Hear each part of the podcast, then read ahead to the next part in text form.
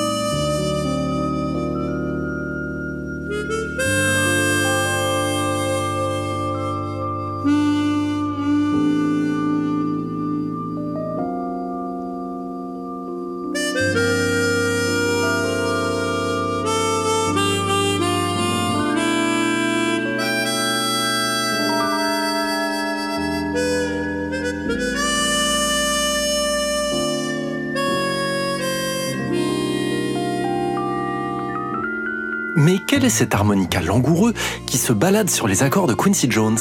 Eh bien, c'est celui de Toots Stillmans, un son unique pour celui qui aura donné ses lettres de noblesse à un instrument qu'on croyait condamné à la rue, le piano du pauvre en quelque sorte.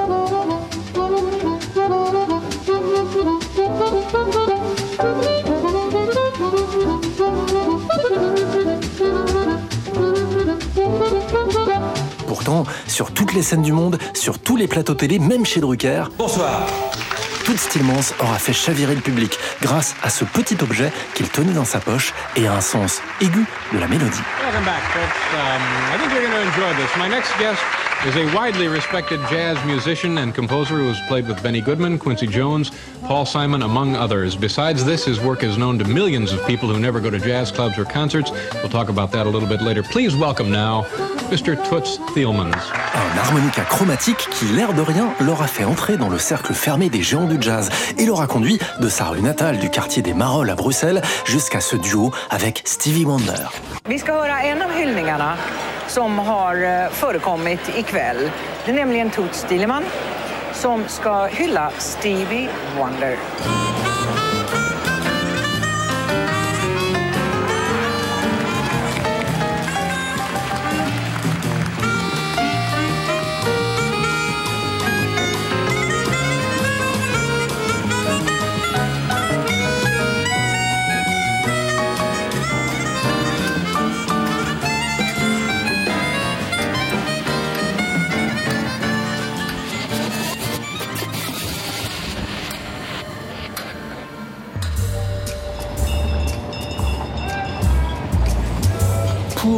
Frédéric Isidore Tillmans, tout commence le 29 avril 1922.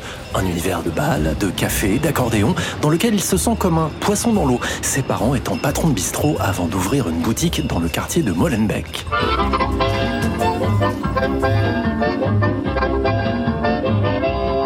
C'est lorsqu'il découvre Larry Adler, la première star de l'harmonica jazz, que Jean-Baptiste, qu'on ne surnomme pas encore Toots, va se prendre d'affection pour le ruine-babine, un instrument qui, de surcroît, lui permet de mieux contrôler son asthme grâce à l'action de souffler et d'aspirer, comme l'explique Olivier Julien dans Soul Station, un recueil consacré à Toots paru chez Frémo et Associés.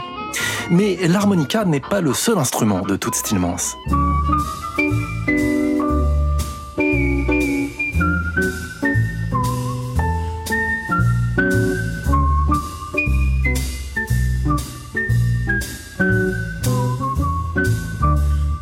1941, ayant découvert Django Reinhardt, c'est la guitare qu'il démange. Et bientôt, comme il le dit lui-même, sa plus grande satisfaction est de siffler tout en s'accompagnant à la six cordes. Un son qui deviendra sa marque de fabrique. One of my favorite musical satisfaction is to whistle and play the guitar at the same time.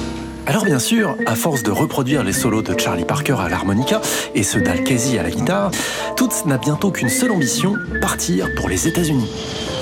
Après plusieurs tentatives infructueuses, il décroche enfin la carte verte qui lui permet de travailler à New York comme employé au comptoir de la compagnie aérienne Sabena le jour et de hanter les clubs de jazz la nuit.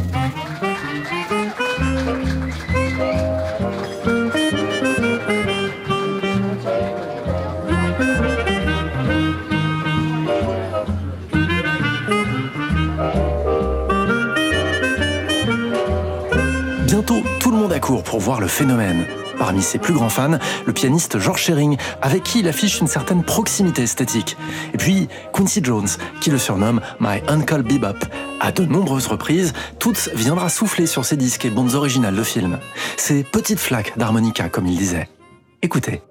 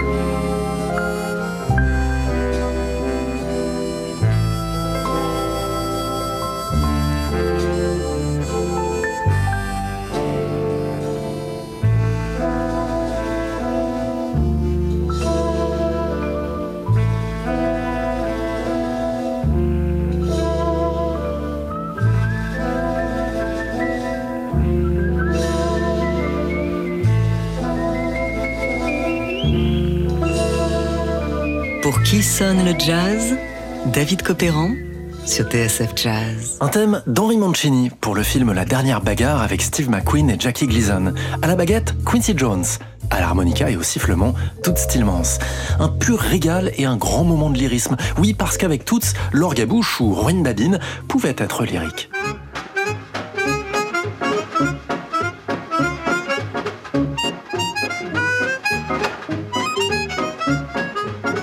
Mais, comme le souligne Dominique Travic dans son anthologie Harmonica Swing avec Alain Antonietto chez Frémo et Associés, Toots Stillmans n'a pas toujours sonné comme ça.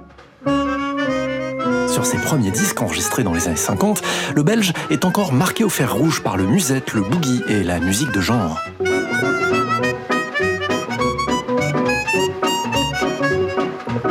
Ce n'est qu'après son arrivée aux États-Unis que son jeu se fera moins rythmé, moins typique, davantage tourné vers l'expressivité et une certaine idée du romantisme.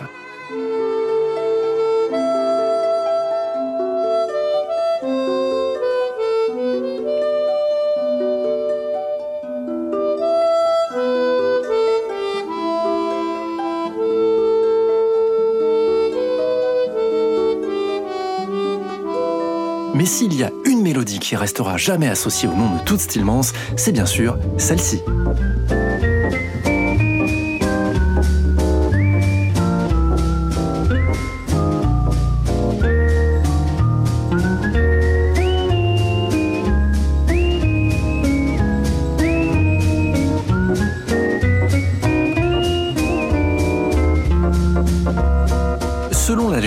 La scène se passe entre 1962 et 1964 aux États-Unis. Toots est alors un requin de studio. Il travaille notamment pour un grand show télé sur la chaîne ABC. Un jour, en coulisses, alors que Toots accorde sa guitare, il se met à siffler cette petite mélodie.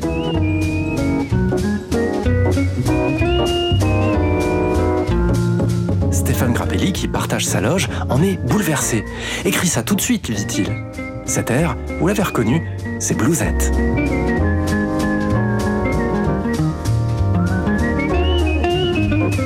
Grappelli, toute les deux se ressemblent. Même oreille, même musicalité, même flamboyance, même goût pour les phrases exaltées, à tel point qu'ils enregistreront ensemble ce disque magnifique.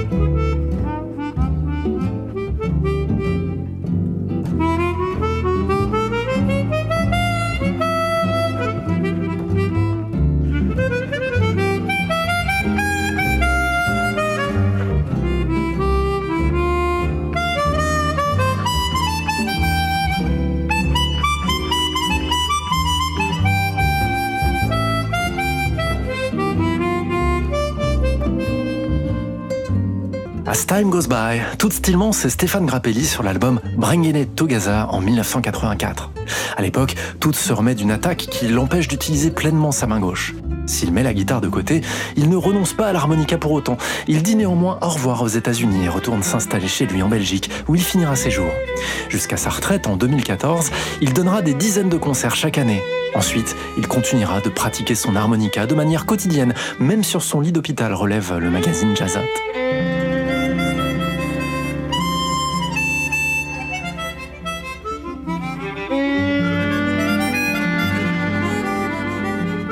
À sa mort, le 22 août 2016, Quincy Jones saluera cette amie qui part et laisse un trou béant.